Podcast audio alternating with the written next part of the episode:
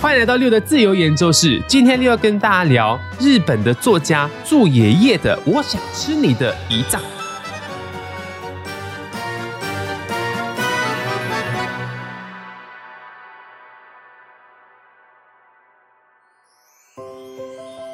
我想吃你的胰脏，不是胰脏的丈夫哦。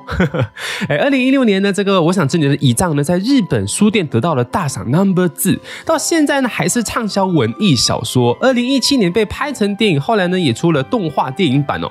我相信大家就算没有看过原作呢，应该也听过电影哦。那我必须在这里跟你说一下，如果你认为，这是一部催泪爱情片的话呢，那就有一点可惜。我读到原作之后呢，发现哦，这是对人生有启发的恋爱风哲学小说。它让我们思考生命的价值，提醒我们要活在当下。今天六呢会绕着故事的情节跟大家分享以下的内容：一、活着的意义；二、今天的价值；三、我想吃掉你的胰脏。那我们开始吧。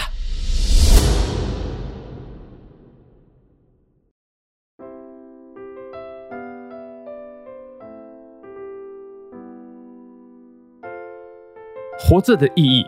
内向阴沉的高中生男孩偶然在医院发现一本写着“共病文库”的书，原来这是班上最有人气、性格开朗可爱的同班女孩和疾病奋斗的日记哦。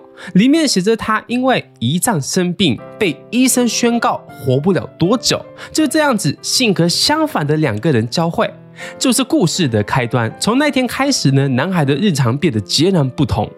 女孩的病除了父母之外，只有男孩知道。男孩因此升级为知道秘密的同班同学。面对命不久矣的美女同学，男孩似乎无动于衷。女孩就问：“诶，你都不会伤心的吗？我是真的会死哦。”男孩说：“明明最该痛苦的本尊都这么开朗了，那别人还有什么理由替他掉泪？”哦，女孩觉得跟这个男孩在一起呢，能够带给她正常的日常哦。是他最想要的。医生呢，只会宣告事实，而父母呢，在自己面前装得显然勉强。唯有这个男孩不同，所以女孩呢，就说了那句：“我想吃掉你的胰脏。”电影的标题“我想吃掉你的胰脏”是什么意思呢？可能很多人认为说这是什么悬疑片吗？还是恐怖片呢？不是哦，这原本呢是一个迷信，就认为啊，我们身体哪个部位生病，就要吃同样的部位呢来治病哦。那这个话呢，后来变成了两个人的承诺。女孩相信，让对方吃掉内脏，灵魂就会活在对方的体内，但真的不会吃掉，请大家放心。就这样，女孩决定呢，让男孩帮忙自己度过余生。两人不寻常的日常就这么开始了。他们一起去吃烤肉，一起去旅行，非常浪漫。女孩呢，把余生想做的事情都列出来了，像是用光存款啦，和不是男朋友的对象做不应该的行为等等。性格阴沉的男孩呢，慢慢变得老实起来，不否认和女孩一起过的这些日子呢是快乐的。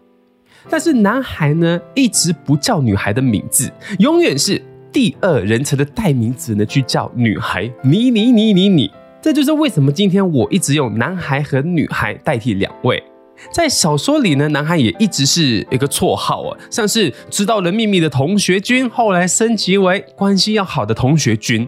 女孩说呢，她会把一切都记录在她的共病文库里面。好，这个男孩呢，他还特地要求千万不要写我的名字。有一次，男孩问女孩：“你认为活着的意义是什么？”女孩回答：“活着就是和某人的心意相通，承认谁喜欢谁，讨厌谁，和谁在一起让你感到快乐，和谁在一起让你感到纳闷，和谁牵手，和谁拥抱，那些对我来说就是活着的意思。”这是男孩做不到的，因为他总是自我完结、自问自答。所以，男孩特别憧憬着这样的女孩哦，而外在的女孩呢，也同时向往着有内在的男孩。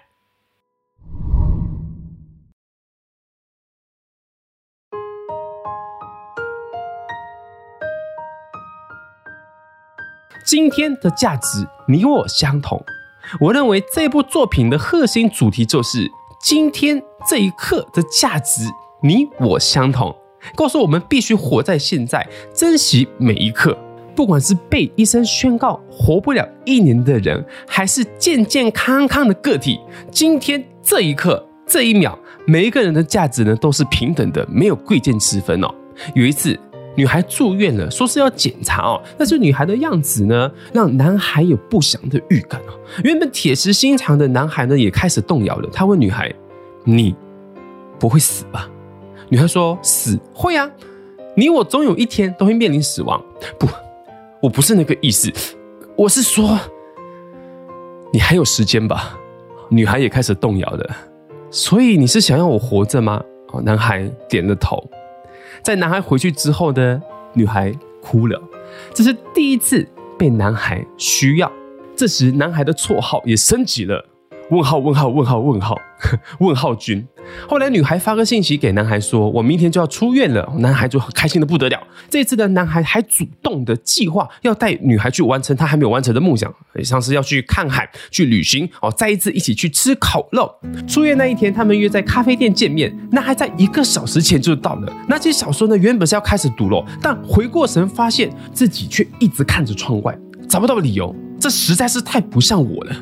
看着其他的路人，我开始想，那穿着西装的人看起来好热，那个年轻的情侣看起来是高中生，自己也吓到了。我竟然会对他人感到兴趣，书虫的我，每次都躲在书的世界里面，居然会对外面的世界有兴趣。我改变了，我被他改变了。想到他，我忍不住发了信息：恭喜出院，我刚才还在想着你的事情呢。女孩回答：“哇，你竟然会这么说？你是发烧了吧？”对不起，我跟你不同的，我是健康的个体。啊女孩又说：“你好过分，惩罚你，称赞我。”男孩就很开心哦，因为今天要跟他见面了嘛，他就开始认真思考，因为女孩的优点太多了。他开始拿起手机打字：“我想成为你，我想成为你，想变成一个懂得爱人的人，被人承认的人，被人看见的人。”我打了很多字，他全部都删掉。这个时候呢，只有这句话最适合不过。我浑身的按下手机的送信键，我想吃掉你的胰脏，发出去。很期待他的反应，这样期待别人的反应对我来说呢是初体验。但是过了三十分钟、一个小时、两个小时、三个小时，始终没有回信，他也没有来赴约。当我知道了他没来的原因。仿佛全世界的时间都冻住了一样。我在电视上看到了一则新闻：居民发现女孩在住宅区的路边倒下，送往医院的时候呢，为时已晚。女孩的胸口插着锋利的凶器。没错，女孩呢是被前阵子还没抓到的过路魔给杀害的。太天真了，到最后一刻，我都还是太天真了。我被女孩的一年宣告给忽悠了。我认为，在剩下的一年里面，至少她还有明天。对于还有我的时间来说，明天也许不会被保证，但是她的话，还有一年这个时间的她的话，我相信她一定还有明天。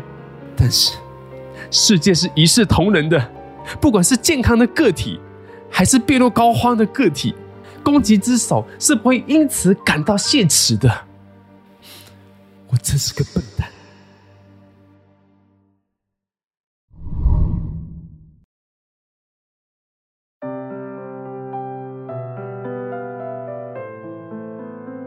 我想吃掉你的胰脏。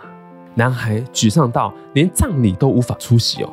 后来才想起那本共病文库，女孩呢曾经跟自己说：“你有阅读的权利。”哦，他立马呢就跑到女孩的家，让母亲呢把这个文库给他看哦。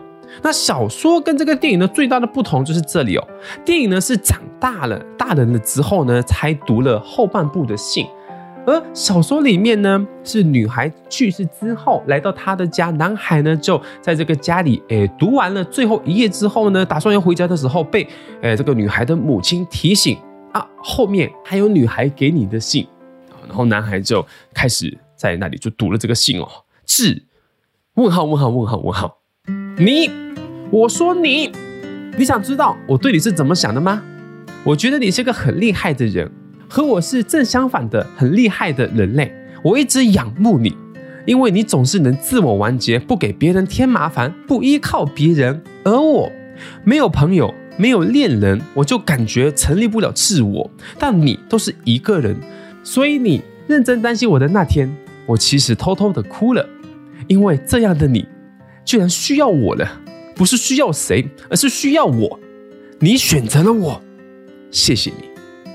也许这十七年，我一直等待着这样的你的出现，就像樱花等待着春天。反正都要死了，就老实说我对你的感觉吧。或许你会反感，但我还是想要跟你说，我想吃掉你的胰脏。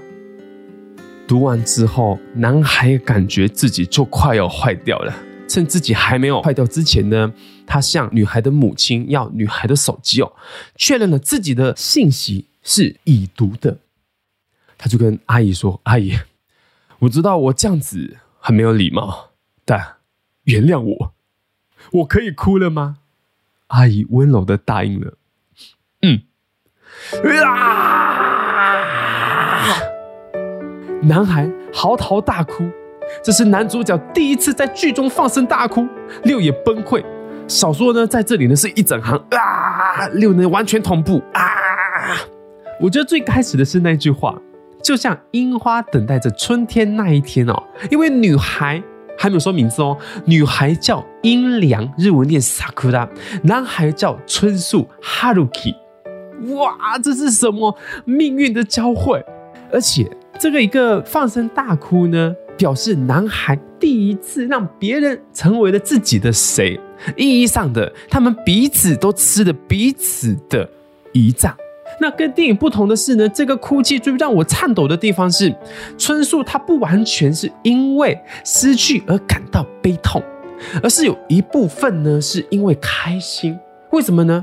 传达到了，他看了樱良的手机哦，看到已读嘛，所以他知道了，原来这个四个月呢，彼此的心意呢是相通的。他需要我，而我也帮上了忙。樱良一直说我们不合，老是看着不同的方向。那些都是废话，因为彼此看着对方，这怎么会是一个方向呢？我们一直都是在反方向看着对岸的彼此。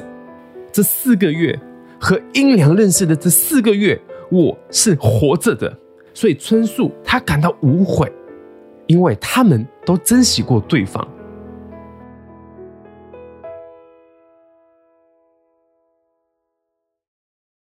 好啦。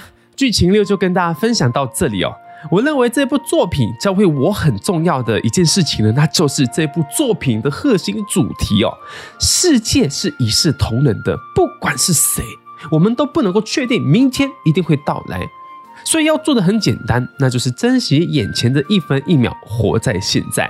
就算是被宣告命不久矣，樱良一样的开朗的告诉自己，至少我看的樱花呢，跟去年的我相比。跟同班同学相比，美多了。好，那我们下一期再见，拜拜。